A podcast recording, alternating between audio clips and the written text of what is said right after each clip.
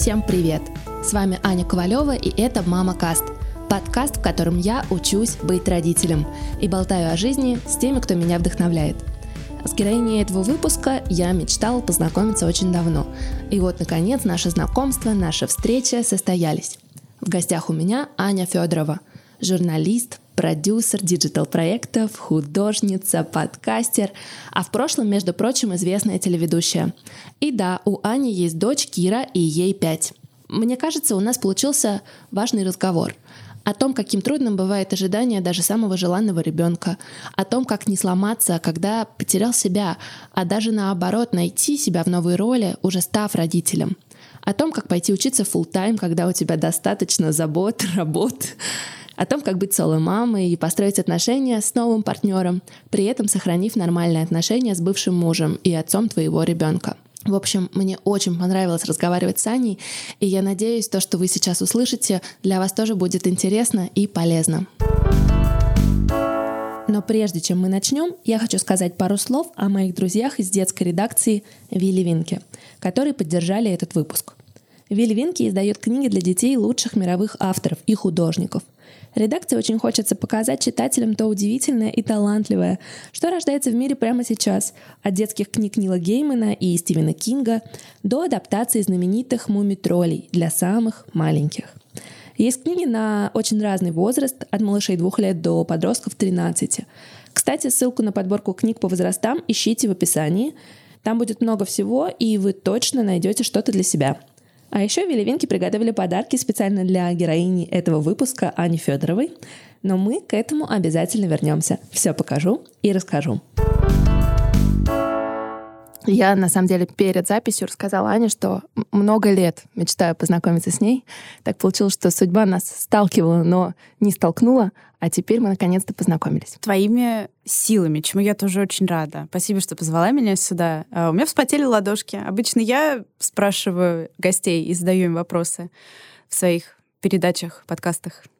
А теперь ты будешь спрашивать у меня, я немножко волнуюсь. Ну, это хорошее начало. Давай для наших слушателей ты сама расскажешь, чем ты занимаешься. Отличный вопрос. Непростой даже для меня. У меня несколько работ, которые я совмещаю. Я занимаюсь digital-проектами телеканала RT, продюсирует образовательные такие трансмедийные проекты, интересные, 917 Live, Romanovs 100 про Романовых, и последний вот мы сейчас сделали «Победа Пейдж» на английском, но вообще он еще есть на русском. Первый на русском мы сделали «Страница Победы» цифровое искусство, молодые люди как-то переосмысляют для себя победу 75 лет над нацистами. И еще я для YouTube-канала Russia Beyond проекта о культуре России, записываю эксплейнеры и делаю стримы. То есть это тоже такие все новые для меня. Ну, уже не новые, я к ним привыкла, просто я очень долго работала телеведущей, это называлось прямой эфир. Все, все поменялось, я очень этому рада. То есть я ушла в digital где-то в шестнадцатом году, и не смотрю назад, потому что впереди очень много всего интересного, оно все время развивается, меняется. У меня есть подкаст, он называется «Пап, привет». Пожалуйста, послушайте его, он очень маленький и камерный, прям сделан на коленке нашими семейными усилиями. Я его очень люблю, это такая отдушина. И еще я пишу картины, вот artistanna.f, мой инстаграм.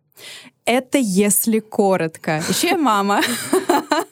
Кира, дочка. Да, дочку зовут Кира, ей пять, и вот в двадцатом году я считаю, что я человек, которому повезло, потому что это такой волшебный возраст, когда она может сама себя занять, ей достаточно весело, она еще не ходит в школу, у меня нет всех вот этих вот переживаний, с которыми родители столкнулись, ну, правда, очень тяжело, дистанционное образование и прочее.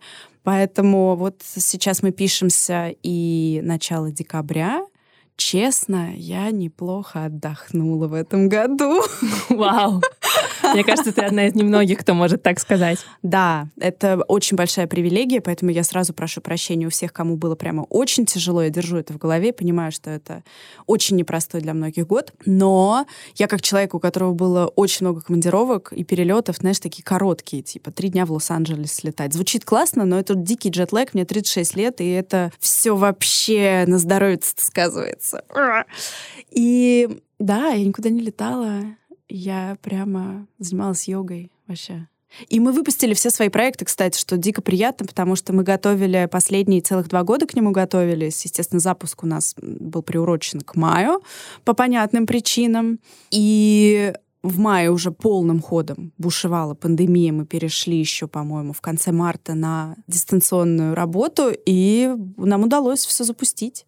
Это было прямо такой, ну, не знаю, как восклицательный знак, добавленный ко всем моим идеям о том, что digital — это будущее. Знаешь, я в этом подкасте болтаю с мамами, которые часто совмещают родительство и работу. И когда я только начинала, моя главная цель была выяснить, как же это делать. Пока я брала все эти интервью, я поняла, что, в общем, так живет вся страна. Да. это возможно. Но а, это просто очень сложно. Но это сложно. Вот вопрос к тебе такой. Стало ли тебе проще сейчас, вот все говорят, после года будет проще. После года не проще. Проще через вот, два с половиной. Вообще, вообще, честно, мне стало проще, как только я начала спать. Есть такие счастливые люди, у которых малыши спят.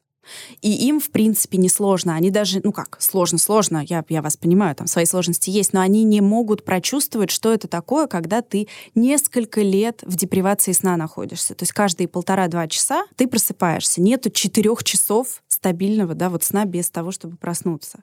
И у меня ребенок так не спал до двух с половиной лет, и я очень хорошо помню первую неделю, когда я спала, не просыпаясь. То есть ты хотя бы высыпаешься 5-6 часов непрерывного сна есть.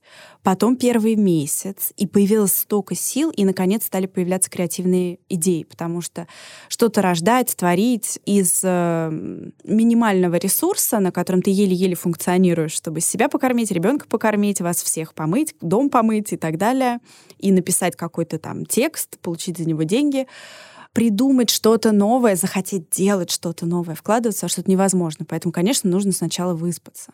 Это самое главное и самое сложное. И двадцатый год для меня очень важный, потому что в этом году очень многие папы а, по всему миру, не только в России, наконец узнали, что такое быть работающей мамой вот эти вот жалобы на то, что я не могу сосредоточиться, я выхожу в Zoom, а там что-то начинает гореть на кухне, я пытаюсь э, погрузиться в себя, а каждые три секунды что-то шумит. И на мое любимое «мам, мам, мам, мам», мама, вот это вот, вот растянуто. На, на этом родители уже подросших детей просто все хватаются за грудь. Я тоже сейчас хватаю за грудь, потому что ты не...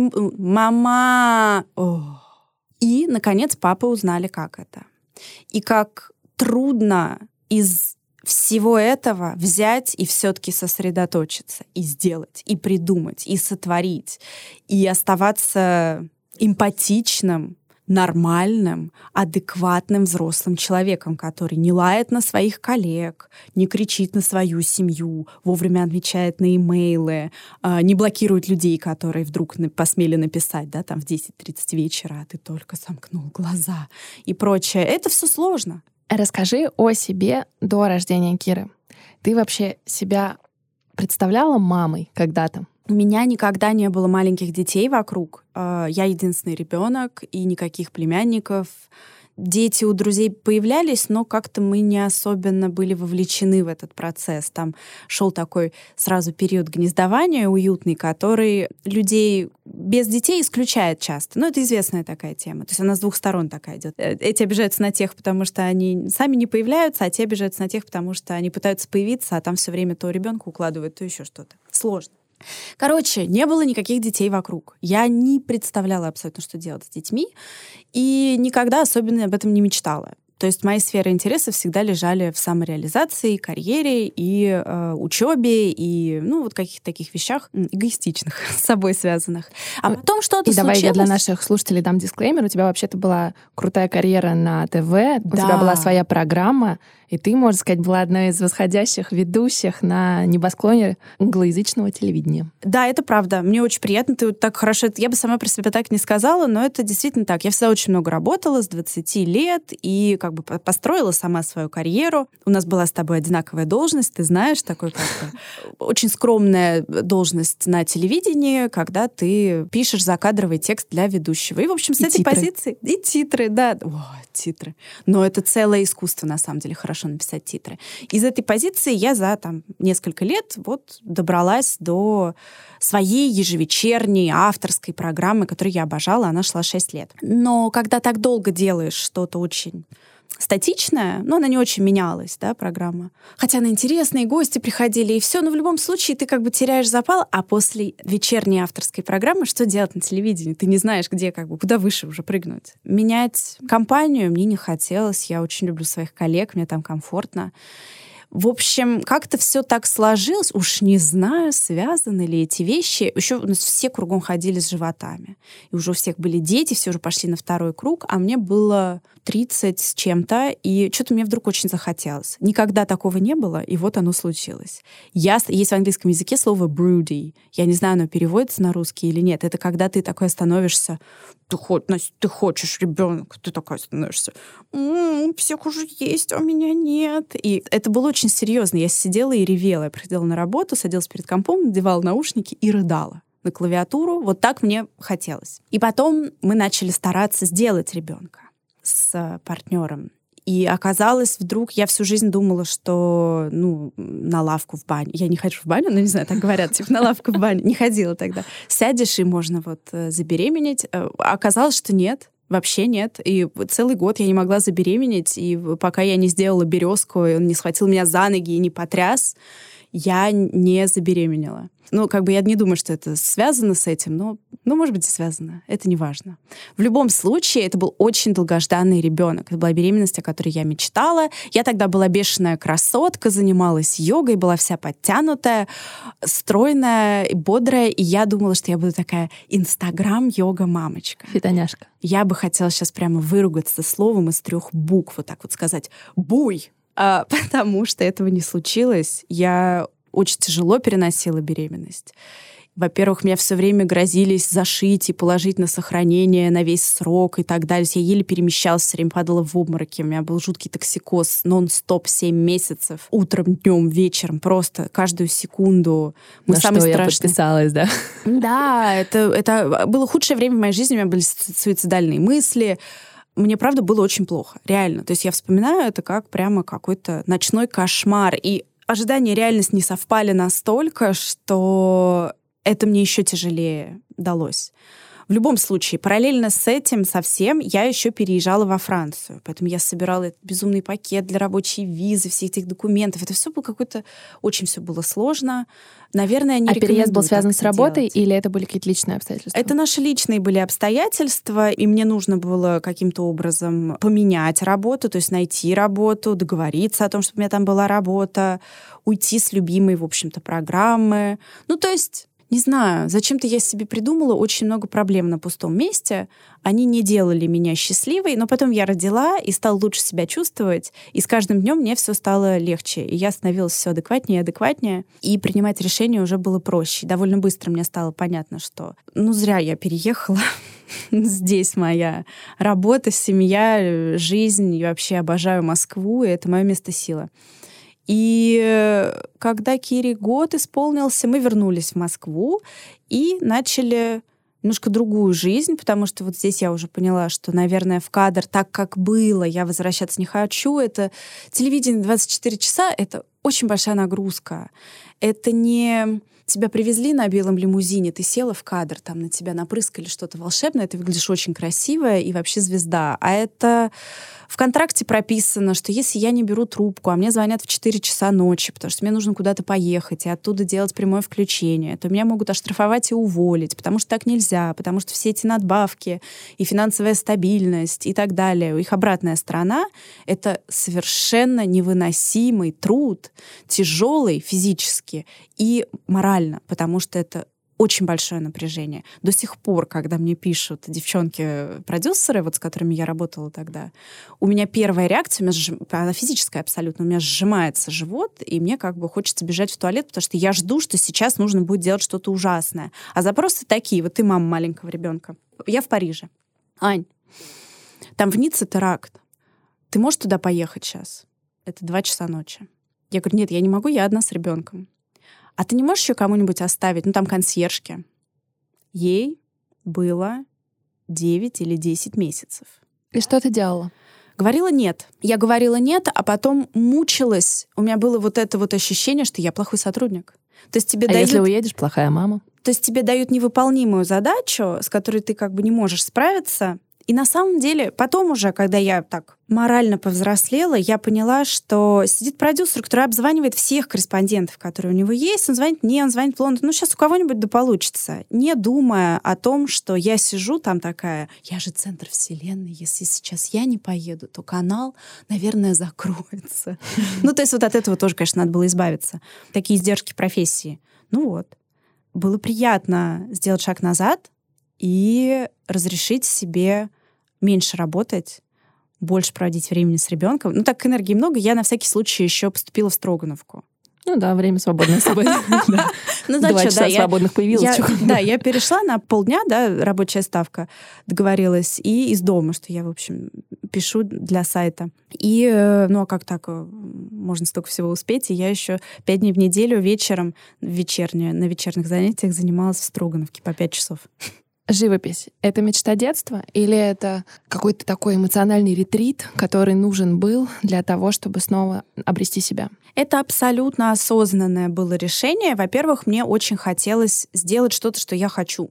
Знаешь, я все время такая по волнам, типа ну вот вроде бы там муж в Париже, надо как-то к нему вот переехать, вот подсуетиться. То есть я как-то что-то такое вот уже в сложившихся обстоятельствах выкручиваюсь. И для меня важно было взять и сделать что-то такое прямо с нуля. Я из Парижа написала в Строгановку имейл, здравствуйте, я взрослая тетя, мне 32, возьмите меня, пожалуйста. Они такие, да, конечно, приезжайте, поговорим. И я сняла квартиру рядом с ней. То есть я всю свою жизнь построила вокруг этой учебы.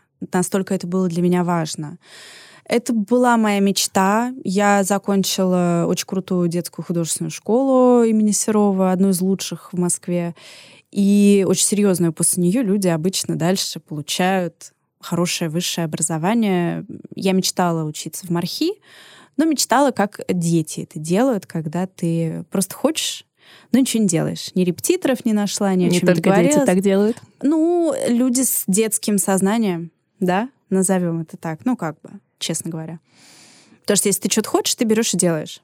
Как правило, да. Если ты хочешь. Если очень хочешь, да. А если, если тебе самом... это важно. Да, а если да. на самом деле не хочешь, и тебе это не важно, то ты просто как бы, ну, думаешь об этом. Назовем это так.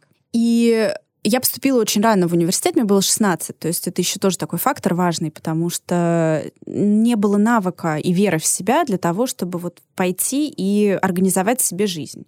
И как бы прошло столько же лет, и в 32 я решила, что ну теперь я могу организовать себе жизнь. Может быть, это тоже звучит очень инфантильно, но для меня это был важный такой шаг. Смотрите, он даже не карьеры и не работы касается, а вот просто организации досуга, да, ну, образование, конечно, тоже. Хотя меня больше всего волновало именно попасть в эти стены, попасть к этим преподавателям и попасть вот в этот флоу, когда ты пять часов стоишь перед мольбертом, и кроме тебя, твоего графита и там гипса, на который ты смотришь, и шуршания, ничего нет. Это, конечно, активная медитация. И мне это очень помогло. Я с психологом работала тогда тоже и с коучем, потому что важно было перейти вот этот вот переломный момент, как дальше выстраивать свою жизнь и карьеру уже вот в в новом качестве, потому что очень долго все было статично и понятно. Я одинокая, веселая, ну как не одинокая, у меня все время long distance были отношения. Это очень удобно. То есть у меня как бы кто-то есть, но это совершенно не отнимает у меня никакого ресурса. Съездила пару раз на выходные, куда-нибудь слетала, и супер. А так вот, это моя квартира, здесь все мое, это моя машина, моя работа, моя жизнь, мои вечеринки, мои друзья. Делаю все, что хочу. А вдруг я мама, я все время ответственна за другого человека. Любой шаг, который я сейчас сделаю, да, я соло-мама к тому моменту уже, любой шаг, который я сейчас делаю, напрямую отражается на ней. Как мне вот вообще с этим совсем существовать и сделать так, чтобы классно было не только мне, но и ей в первую очередь. Ну, естественно, у меня была няня была няня в Париже. Это смешно, потому что там это очень дорого. И разница между няниной зарплатой и моей зарплатой была всего 400 евро. Это для Парижа очень-очень скромные деньги на месяц. То есть там на один поход в магазин это где-то 60 евро. Так вот. Просто, просто типа сырок, масло, там, таблетки для посудомоечной машины. Ну, такое, база. И мне было это важно. То есть вопрос того, чтобы сохранить себя и продолжать работать, и заниматься чем-то, что не только крутится вокруг ребенка, он краеугольный всегда был. Потому что вот я начала рассказывать о том, что у меня не было никакого опыта с маленькими детьми. Есть такой какой-то странный очень миф о том, что есть материнский инстинкт. Ну, во-первых, почитайте Канемана, вы узнаете, что инстинкта в принципе не существует. Это только навык, который вы приобретаете. Ваш мозг очень быстро э, процессит информацию и выдает вам какое-то решение такое. И ты такой, мне показалось, у меня инстинкт. Нет. И, конечно же, нет никакого материнского инстинкта. Я профессиональный журналист. Я занимаюсь текстом, видеопродакшеном всю жизнь. Вдруг у меня в руках крошечный человек, и мне говорят, слушай, ну забудь о том, что ты журналистка, теперь ты профессиональная няня. Люди за это получают хорошие деньги, они чему-то учатся, они умеют все это делать, и почему-то я должна бесплатно сейчас этим заниматься, просто потому что у меня есть какой-то инстинкт. Я вообще ничего не знала. Кире было три с половиной, и у нас появилась няня, которая тоже мама, и она уже все знала, как делать, она меня учила. Чему-то, что-то мне там показали в роддоме, как, как делать. Но вообще вот эта вот история, что ты один на один совершенно с незнакомой какой-то проблемой, которую ты, в принципе, не умеешь решать. Она очень, очень стрессовая, это стресс большой. А вот вопрос такой. Ты все это воспринимала позитивно, и это был долгожданный ребенок, поэтому мне интересно в этом разобраться. Или по-другому, потому что я вот как с высоты своего опыта mm-hmm. могу рассказать, что моя жизнь до появления ребенка была похожа на то, что ты описываешь. У меня тоже всегда есть я, мои друзья, моя жизнь. И это, в общем-то, очень самодостаточное существование, mm-hmm. когда ты не то чтобы нуждаешься в ком-то, чтобы подтвердить, что там да, ты да, тебе так хорошо. тебе и так нормально, да. И когда у меня появился ребенок, мне было, да, мне до сих пор сложно во-первых, признаться себе, что я больше не одна, во-вторых, как-то признаться себе в, в уровне ответственности, который неожиданно на меня свалился, mm-hmm. хотя неожиданно спорное слово, но в любом случае оно, мне кажется, на всех родителей сваливается. И вот здесь вопрос, были ли у тебя проблемы с точки зрения вот этого осознания себя как мамы? Ты знаешь, вот здесь мне очень повезло, потому что я так ждала, что мои отношения с ребенком, они всегда выстраивались как-то очень здорово. Вот, не знаю, может быть, мне это все аукнется, когда она станет подростком. Я как бы, я очень реалистичный человек. Я понимаю, что что-то просто везение, что-то может поменяться в любой момент. То есть не нужно... Я совершенно это не привязываю к тому, что я какая-то гениальная мать. Ни в коем случае, нет.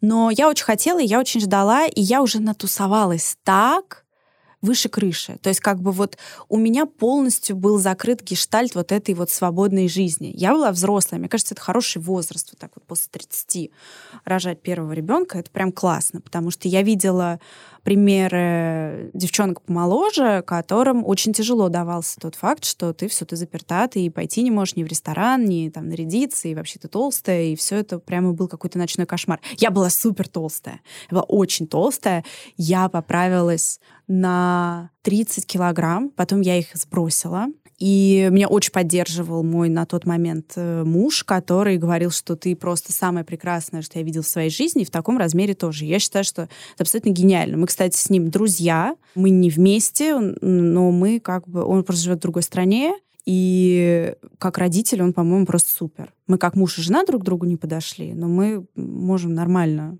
общаться. Вот. У него классная тоже сейчас семья, другая уже, с которыми мы очень дружим. Они прям ну, я считаю, да, что это моя такая extended family. Я не вижу в этом никаких проблем. Вот тебя сейчас слышат все женщины, кому не удалось выстроить такие отношения с бывшими мужьями.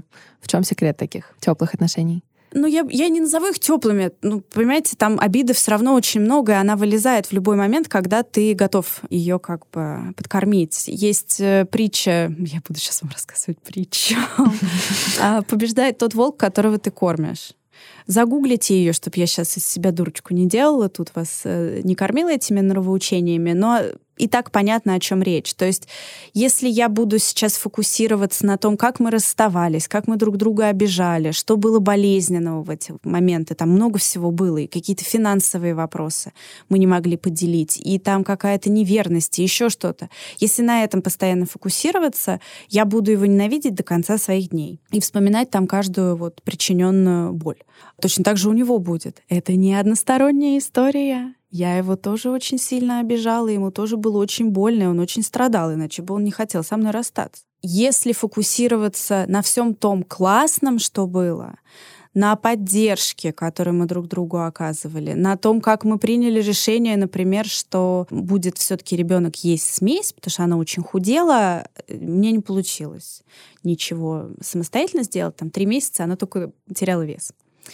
И мы приняли решение, что мы будем по очереди просыпаться. И ночь я вставала ее кормить, ночь он вставал ее кормить. Так то это не все могут этим похвастаться. То есть как бы в общем, помнить хорошее. Надо фокусироваться на хорошем, да, и понимать, что вы имеете дело с живыми людьми, они не статичны. То, что я была какой-то гадкой, мерзкой мигерой для него там шесть лет назад, не значит, что я сейчас такая то, что он был какой-то ужасный сволочь и козел шесть лет назад, не значит, что он сейчас такой. Это не значит, что он себя так ведет в своих новых отношениях. Это точно совершенно не значит, что он будет себя вести так со мной. Вот принятие того, что в жизни все просто очень сложно. Все просто очень сложно. Сложная жизнь. Она очень неоднозначная. Невозможно вешать лейбл на кого-то и как бы все, ходи с этим. Это теперь твоя сущность. Ты мой бывший козел. Да ну нет, зачем? И я еще всегда считаю, что если можно э, любить, не надо воевать. Это мое мото. Ну, потому что вы себя разрушаете, когда вы... И но, поймите, пожалуйста, что это, опять же, двусторонние отношения. Я имею дело с очень добрым чуваком, у которого вот такое гигантское сердце, который увидел моего любимого мужчину первый раз, когда... Ну, мы редко видимся именно из-за того, что они в Берлине, ребята. И он его увидел, и просто мне на ухо такой о боже, он такой классный, где ты его нашла? Ну, то есть, как бы, если вы стучитесь в дверь к какому-то человеку, который вас туда не пустит, наверное, ничего не получится. Но мы шли друг другу навстречу. Ну, мне кажется, это хороший совет. Да. Так, учеба. И ты идешь учиться. Смотри, можно на самом деле по-разному подойти к этому процессу. Можно найти курсы там один раз в неделю, один-два раза в неделю в дневное время, когда у тебя есть няня. Угу. Ты решила пойти по хардкору. Почему да. такое решение? Мне хотелось чувствовать, что это очень серьезно. Мне хотелось в это погрузиться. Я, в принципе, рассматривала вариант, что я меняю карьеру, что я сейчас получу все необходимые бумаги, диплом и научусь в этой сфере крутиться, и вообще вот возьму и стану современным художником. Почему нет? Через полтора года, погрузившись в эту среду, посмотрев на всех внимательно, пообщавшись со своими друзьями, современными художниками, я поняла, что у меня есть навыки, те самые hard skills, которые приносят мне очень хороший доход, который я уже умею делать, у меня великолепно... Ну, извините, пожалуйста, я так про себя сказала, но я билингва, у меня, правда, очень хороший английский. Это правда, я подтверждаю. Всегда проще услышать это со стороны, чем сказать самой. Я подтверждаю. У Ани, правда, хороший английский. Великолепный. Ну, да. в общем, я именно к тому, что глупо сейчас все это отбросить и начинать с нуля, там, где будет опять очень-очень сложно когда очень хочется, мы просто с этого начали. Вы еще к нам не присоединились, мы разговаривали до, до записи, и мы говорили о том, что когда много всего интересно, бывает сложно выбрать. И ты как бы и сюда пробуешь, и туда пробуешь. Это моя здесь... главная проблема. И мне моя. очень сложно по жизни решить, что мне интереснее на данный момент. Решается это всегда очень просто. Когда это по-настоящему оно, ты как бы просто туда вломишься, и все, ты будешь знать, ты это чувствуешь. Это тебе важно и нужно. Это так, но вот момент выбора всегда непростой. Ну, я часто соглашаюсь сразу на все и решаю в процессе. Но у меня много сил, я действительно достаточно, как это сказать, я могу взять много проектов и не провалить их. Я не возьму больше. Я не возьму тот, который уже провалит и с которым я утону, я ему скажу нет. Но вот то, что я вытяну, я возьму и попробую, и на деле уже буду понимать, да или нет. И ты к тому, что ты попробовала вот эту профессиональную среду среду художников и поняла, что не твое? Я поняла, что это нужно хотеть больше, чем я хочу. То есть вот ты, ты должен этим гореть максимально. А у меня получается очень удачно совмещать. У меня есть какие-то заказы на картины, я пишу на заказ, мне это приносит удовольствие. Меня подписало несколько галерей, но я иногда все-таки где-то мечтаю стать прямо вот изве... хотя бы известным в узких кругах, да, хотя бы московских художников. А это не так. Я вот ни на каких космосков я не участвую, да, и каждый год смотрю на всех остальных и на знакомые лица и думаю, ну вот а если бы я чуть поднапряглась в принципе, наверное, могла бы, да, вот если бы я этому уделила прямо внимание и время. Но мое внимание и время уделены моим digital проектам, я об этом сейчас не жалею. То есть мне сейчас очень... Я, я все-таки очень люблю свою работу и вот команду, с которой я работаю. Это мне очень много дает, потому что мы все время развиваемся. У нас первый проект 2017 года, он уже такой наивный по сравнению с тем, что мы сделали сейчас. И это мне еще интересно, потому что это очень международная деятельность. У нас подрядчики какие-то, да, и международные иностранные тоже художники, и мы много работаем с техниками типа VR и волюметрик. Ну, то есть там очень много всего нового, что я не готова бросить ради того, чтобы вот э, тешить ну, свое эго на самом деле. Вот это вот. Смотрите, я... На... Мама, посмотри, я на Космоскоу. А родителям и так очень нравится то, что я делаю. Когда ты чего-то не делаешь, ты, можно сказать, все время посвящаешь мыслям, а что могло бы быть, если бы я попробовала. Вот ты попробовала, ты, по сути, погрузилась в это. Убрало ли это какое-то, знаешь, вот размышление, сожаление, и дало ли оно опыт, который сейчас, ну, фактически заменяет тебе вот это. Да, сто процентов. Вот эти голоса, они, конечно, сразу уходят, потому что ты понимаешь, что нужно сделать для того, чтобы оказаться там. То есть вот я понимаю, сколько времени у меня будет отнимать общение с людьми, ну, селф-промо, вот этот маркетинг себя как бренда, для того, чтобы оказаться там, например, там на условный кос, да, и это, это уже реальность. Это не твои какие-то мечты. У, хочу. А вот, ну, бери и делай. И ты такой, хм, может быть, я и не очень хочу этим сейчас заниматься. И у меня нету вот этого ощущения, что придет какой-то волшебный волшебник и скажет, о, ты такая талантливая, пойдем. Нет, этого я тоже не жду, потому что нужно делать самим, конечно. Это работа. Она творческая, но это большая работа, и она очень сильно связана с маркетингом. А как ты думаешь, наличие Киры помогает тебе вот эти все решения принимать? Более взвешенно, может быть. Слушай, ты знаешь, я вообще как-то не задумываюсь об этом, потому что я считаю, что очень классно. Материнство — это такой феноменальный опыт, который раскрывает дополнительную грань, которая вот во мне есть. Если я, допустим, ну, может быть, не там не алмаз, но какой-нибудь, скажем, стекляшка, да, такая ограненная. Я великолепная. Я стекляшка, да-да-да. И вот, вот у меня появилась еще вот эта грань. Она могла бы у меня не появиться. Я не считаю, что это обязательный опыт для всех. Мы можем быть абсолютно цельными вне родительства.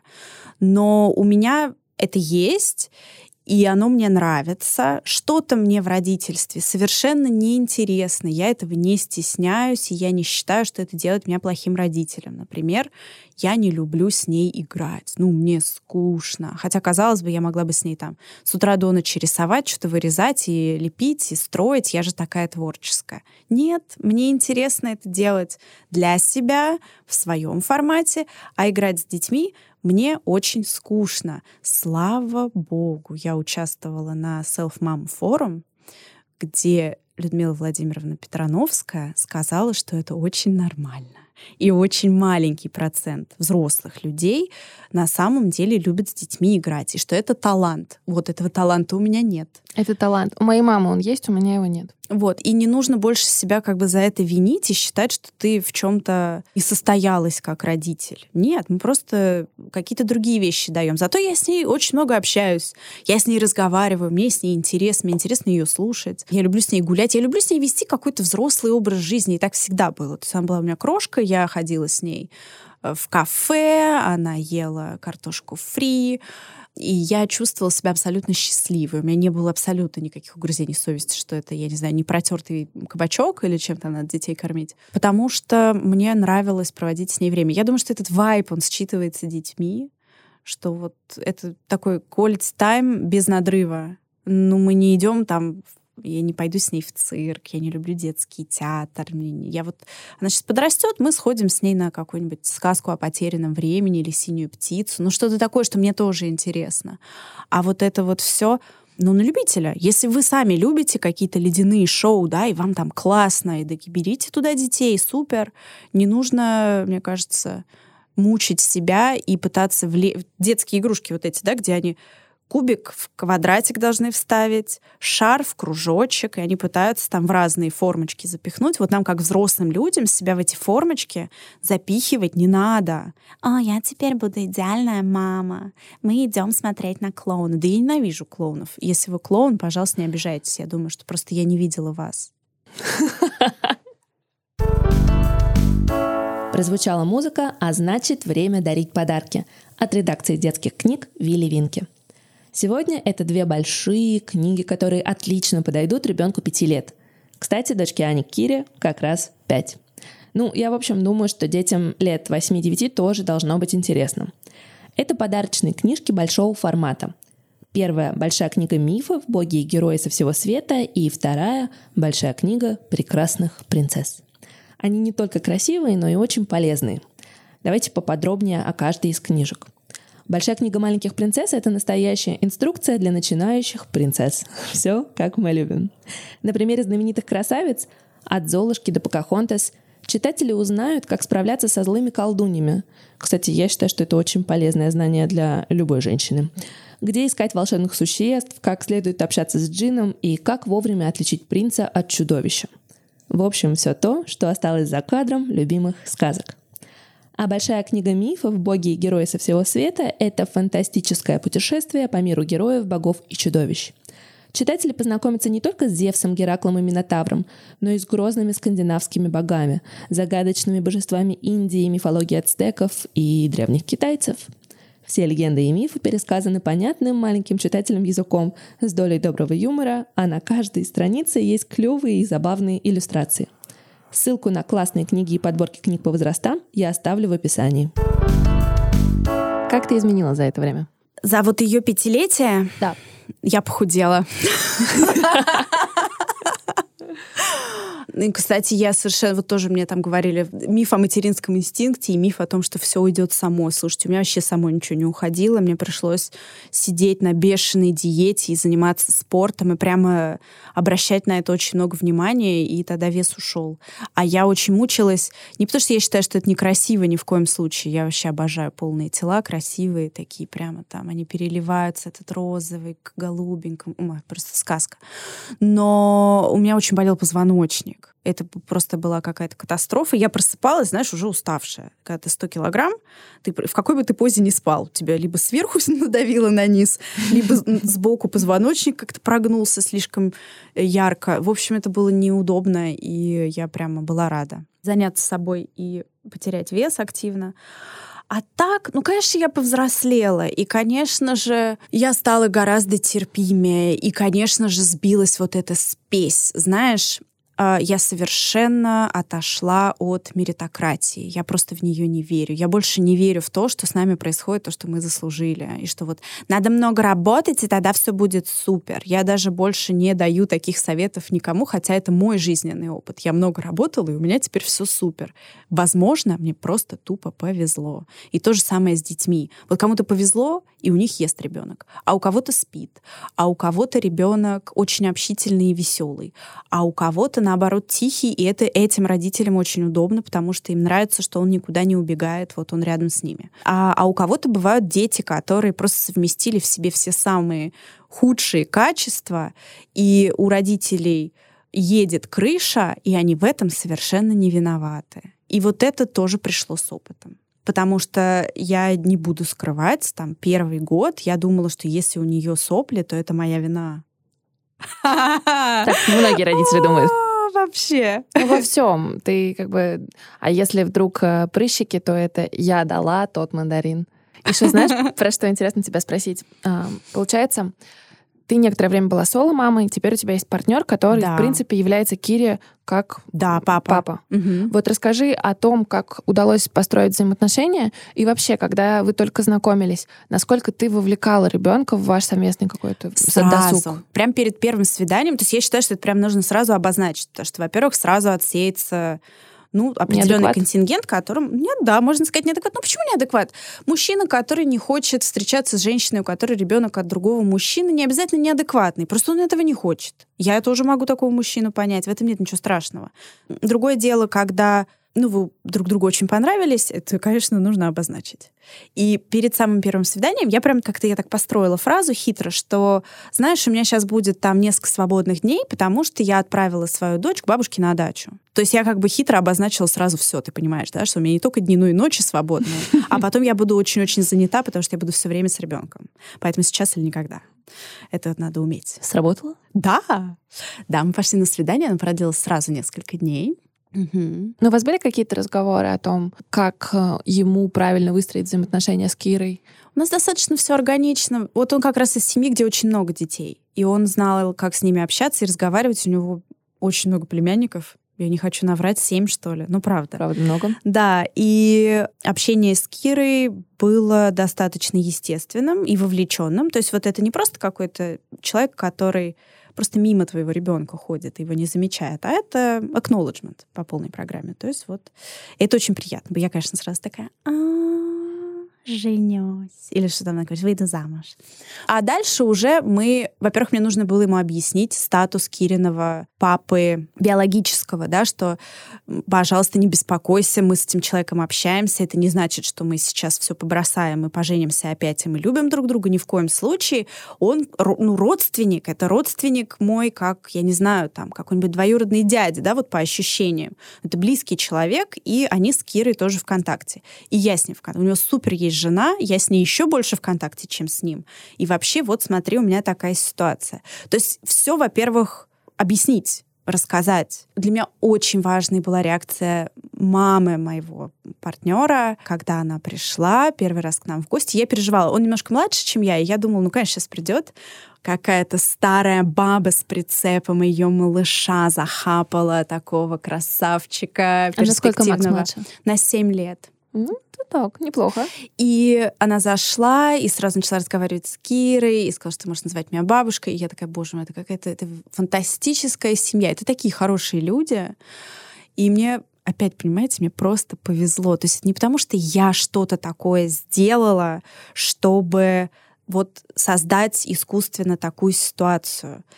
Другое дело, что у меня был очень конкретный запрос, которым я собиралась идти к психологу своему. В начале года, вот это был какой... Начало 19-го, да. Я Какой собира- запрос? Да, запрос мой звучал так. Я хочу начать обращать внимание на хороших парней.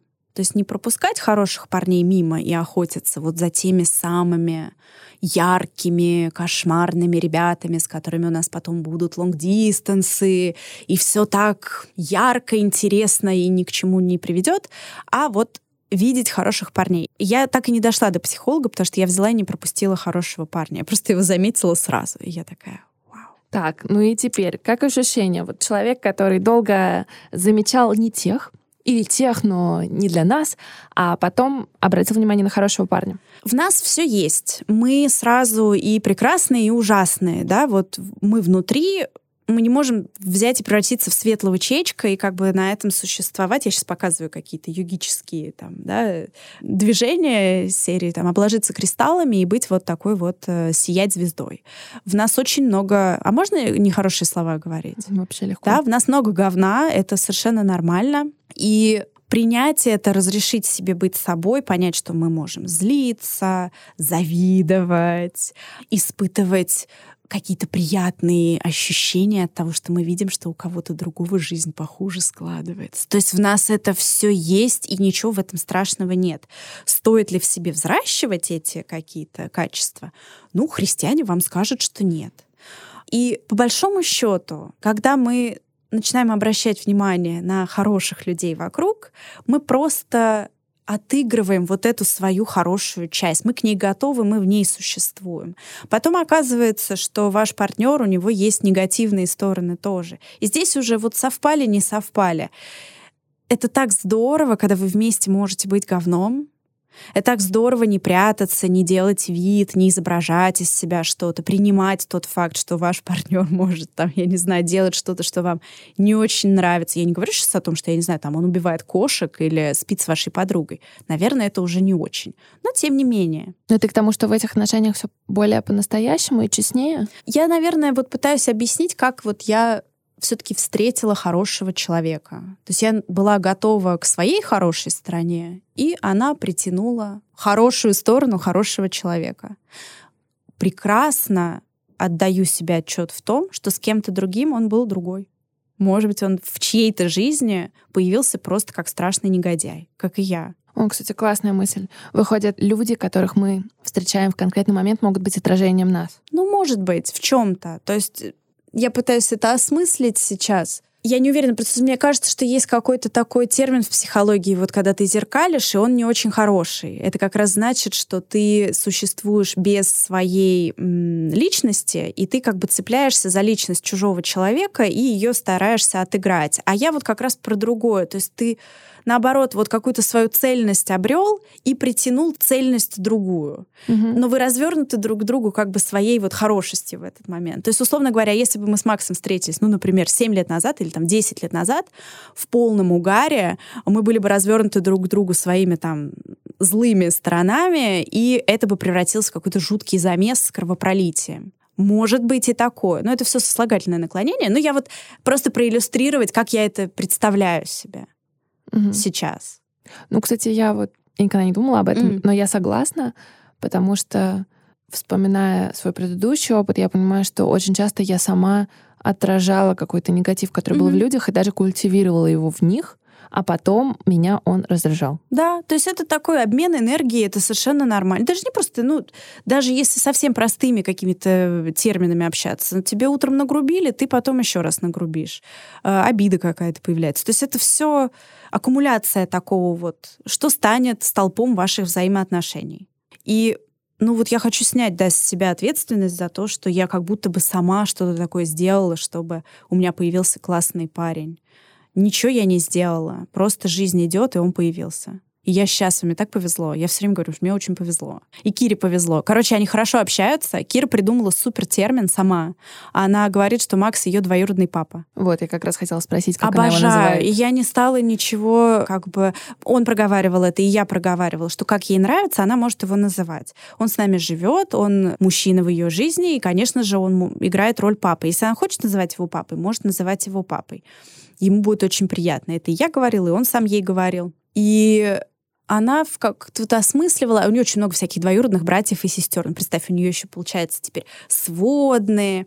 И я их всех называю двоюродные, чтобы ее не путать. И она такая, м-м, какой-то вот человек, который тебе очень близок, но чуть удален. Двоюр... Двоюродный папа. Двоюродный папа супер. Да, это хороший термин. Вот. Я что-то ей там пыталась про биологического папу объяснить. Это ей сложно. стало сложно. Она начала говорить настоящий, не настоящий. Здесь я тоже сказала, что, знаешь, они оба настоящие, просто один биологический. Но это не зашло пока в пять лет. Э, а вот двоюродный прям бомба. Что для тебя самое классное в материнстве? Общение вот общение с... Во-первых, когда она родилась, я вот ее держу в руках, и я понимаю, что это какой-то космический человек ко мне пришел. Это не я сделала он ко мне пришел, ну, она. А, и это невероятно. Она еще родилась сразу зрячая. Это редко бывает. Но врачи просто сказали, в первый же день она уже видела. То есть она открыла глаза и сразу реагировала. И у нее не было вот... Они такие у них бывают с пеленой темненькие, а она сразу со светлыми глазами родилась. И у меня было впечатление, что на меня смотрит вселенная просто оттуда. Потому что они какие-то осмысленные были. То есть там что-то происходит. И это невероятно. И я так и с ней продолжаю общаться. Мне интересно, мне интересны ее ход мыслей. У нее очень интересные какие-то логические цепочки цепочки выстраиваются. Когда она, она рано заговорила, но до того, как она начала говорить, мне просто было интересно, что она выберет, что ее привлекает. Эм, там, она очень любит петь, она ходит по дому и поет песни. Еще когда она только гулила, она там какое-то что-то такое ворковала свое. И вот это прямо большое какое-то, большое удовольствие. А что сложно? Наверное, мне сложнее всего далось физическое недомогание. Вот мне было очень тяжело, когда я физически была очень слабая в беременность, э, чуть что хлоп в обморок, и там давление минус, и все. И мне очень тяжело дались первые годы без сна, потому что это, опять же, связано вот с потерей сил очень серьезной и физическим недомоганием. И, пожалуй, что все, потому что все остальное, все, что связано с каким-то давлением таким психологическим, это мне все было несложно. Мне даже не сложно было быть соло-мамой психологически, потому что у нас как-то так не заладилось, что когда мы расстались, нам обоим стало гораздо легче, да, вот взрослым. И мне было с Кирой вдвоем легче, чем пока мы были втроем. Я, честно говоря, наслаждалась процессом, поэтому... Но вот это я все описала, а физически это очень тяжело, потому что все на тебе. Они еще мелкие, вот упаковать на прогулку, покормить, продукты домой купить, всю логистику держать. И я помню, вот я ее вечером, каждый вечер в ванну сажала и лежала на полу в ванной рядом, потому что сидеть я уже не могла. Уйти тоже, потому что а вдруг она там захлебнется. И я просто лежала, ноги вверх задирала, там маленькая такая ванна была, и вот моя жизнь на коврике. Вот это вот, наверное, такие моменты, когда я в основном ощущала вот это ах, как было бы хорошо, если бы кто-то помог. А потом сразу добавляла, ай, как хорошо, что никто не мешает. А что тебе помогало в эти моменты? Хм, я сама. Мне кажется, вот это вот ощущение, что я всегда могу себе что-то рационализировать. Вот я сказала, да, ай, мне тяжело. А ну, хорошо, что это никто не мешает, могло бы быть и хуже.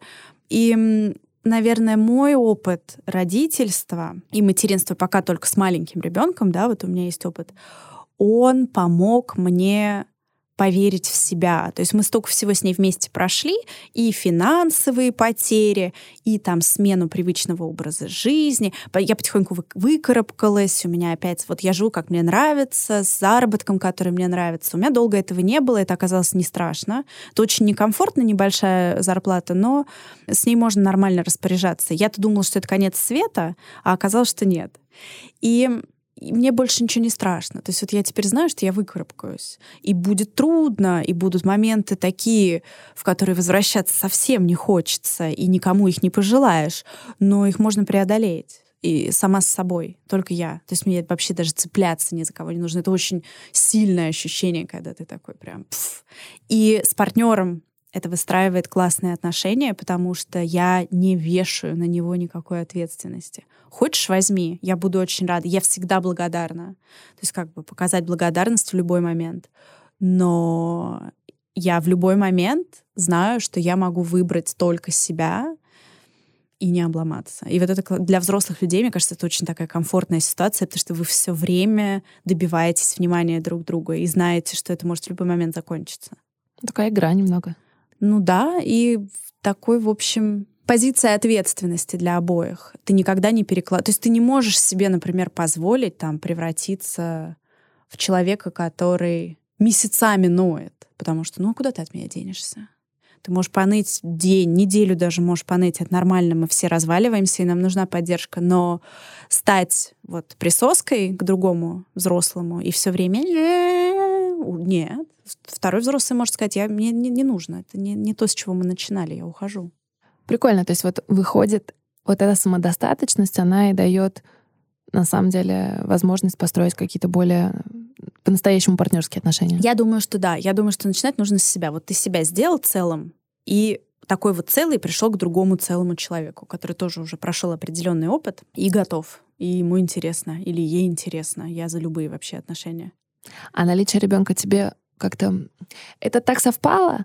Или тебе это помогло почувствовать себя более целой и как раз, знаешь, как вот все, все срослось? Я думаю, что это была вот моя школа, которую я проходила в этот момент. Но я еще раз скажу, что, возможно, если бы не было Киры, я бы ее прошла через что-то другое. То есть я действительно не считаю, что только родительство — это какая-то уникальная такая школа жизни, которая даст тебе что-то, что ты больше нигде никогда не найдешь. Я думаю, что найдешь. У всех все по-разному очень складывается. Но мне, мне нравится быть Кириной мамой. Я до сих пор не уверена в том, найду ли я в себе силы вот отважиться снова на вот это физическое состояние, да, мне реально страшно, потому что это действительно было страшно. Я как-то себе вот сейчас это описываю тем, что когда ты взрослый, 9 месяцев проходит гораздо быстрее, чем раньше. И, может быть, сейчас 9 месяцев пройдут быстрее, чем 6 лет назад. Но это прямо надо вот отважиться. Какой самый главный, или, не знаю, не главный, но какой совет ты услышала касательно родительства, который тебе прям как-то запал в душу и помог? Ой, супер. Это прямо было во время родов. Там было очень много народу, и одна из э, женщин, которая там была, ну, медсестра, видимо, потому что там был акушер, там был анестезиолог, он давил мне на живот, чтобы она, значит, выползла. В общем, там целая комната, и я с широко распахнутыми ногами. Это, кстати, вообще поменяло мое отношение к своему телу максимально. Я просто вообще больше уже ничего не стесняюсь. И она мне сказала следующее. Она сказала, у меня пятеро детей, я могу только одно сказать, будь зен-мамой. Потому что если ты напряжена, все ненавидишь и все плохо, но ты пытаешься там изо всех сил сделать все идеально, они будут несчастны. А если у тебя, ну, немножко все там пошло не так, как ты хотела, но ты на чиле, будь зен-мамой. Вот зен-мама, это она француженка была, это она все на французском говорила, и вот эта зен-мама мне запала в душу, и я решила, что да, я буду зен-мама. А потом я вообще еще переосмыслила себя, и я наблюдала за тем, как э, Андрей, вот Кирин, биологический папа, ведет себя с ней, когда он с ней остается ну, это вот давно еще было, до моего нынешнего партнера, и я думала о том, что я вообще не буду мамой, я буду папой. Это супер чил. Ну, как бы ты не очень сильно паришься, что у тебя ребенок ест, там, ровно ли он лег спать и так далее. Да, и ты просто ну, как-то спокойнее ко всему относишься. И я решила, что все, вот я, значит, я пока соло, я не буду соло мамой, а я буду соло папой. И поэтому мы вот захотели и съели картошку фри, а захотели и позавтракали там, я не знаю, какой-нибудь сладостью вместо перетертых э, овощей. А вот есть у меня силы, я все приготовила на пару и перетерла, и покормила, и прекрасно, и вообще вот... То есть это можно перемежать, не обязательно загонять себя в ситуацию, в которой ты все время должна быть на высоте. Ну, это в целом, это не только к родителям относится, наверное. Mm-hmm. Ань, ты недавно была ведущей на Self Mama форум.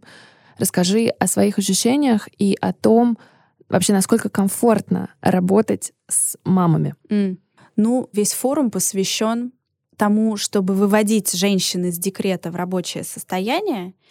И там все женщины работают. И когда я там оказалась, это было настолько комфортно и все было очень профессионально и очень дружелюбно. Часто, когда ты оказываешься в ситуации, где ты ведущий или актер, или, ну, в общем, от тебя ожидают, что ты просто можешь взять и дать. Угу. Да, потому что ты перформер.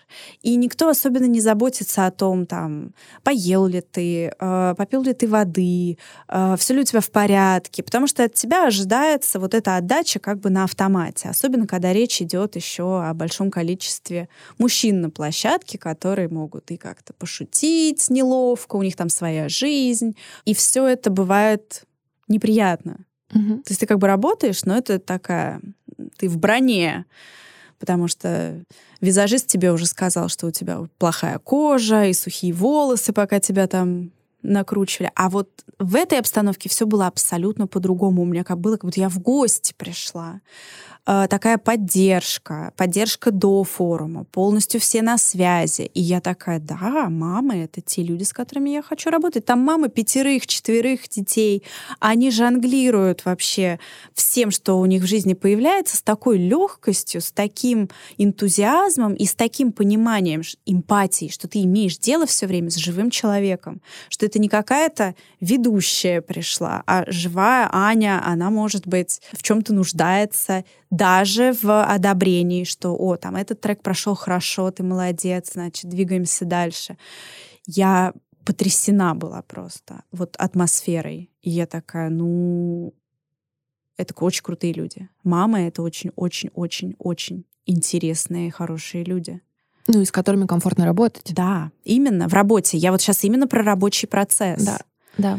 И вот я хочу, чтобы эта стигма о том, чтобы мама это какой-то гормонально измученный да, человек, которому нельзя, нет доверия, потому что она сорвется в любой момент на зов своего ребенка, чтобы она ушла. Потому что человек, который в любой момент может сорваться на зов другого человека, это очень зрелый, взрослый и мощный человек. И она сорвется, а потом вернется и все доделает.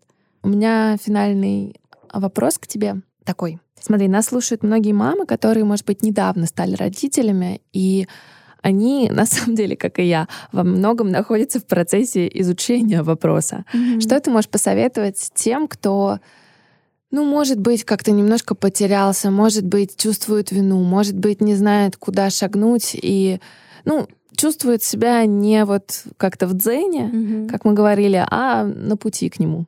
У меня есть очень хороший совет. Никого не слушайте. Никого не слушайте, не слушайте маму свою, не слушайте свою тещу, не слушайте советов из книжки, которые вам все рекомендуют прочитать, не слушайте подружек, э, слушайте только себя, вы уже все знаете, у вас ответ есть, и вы взрослый, самостоятельный человек, который создал новую жизнь. Эта жизнь вы ее поддерживаете каждый день, кормите, ухаживаете, все делайте, все, что нужно. Если у вас есть какие-то сомнения, сходите к врачу вместе, сама спокойно. Послушайте специалиста. Если у вас есть какие-то сомнения там с, по психологии, сходите к детскому психологу, послушайте специалиста. Не нужно перед этим 300 вопросов задавать э, людям, у которых нету профессиональных навыков, да, подругам, форумам, э, вообще интернету в любом своем проявлении. И Просто верьте в себя. Мама — это вы. Вы мама, вы решаете. Класс. Спасибо. Спасибо тебе большое.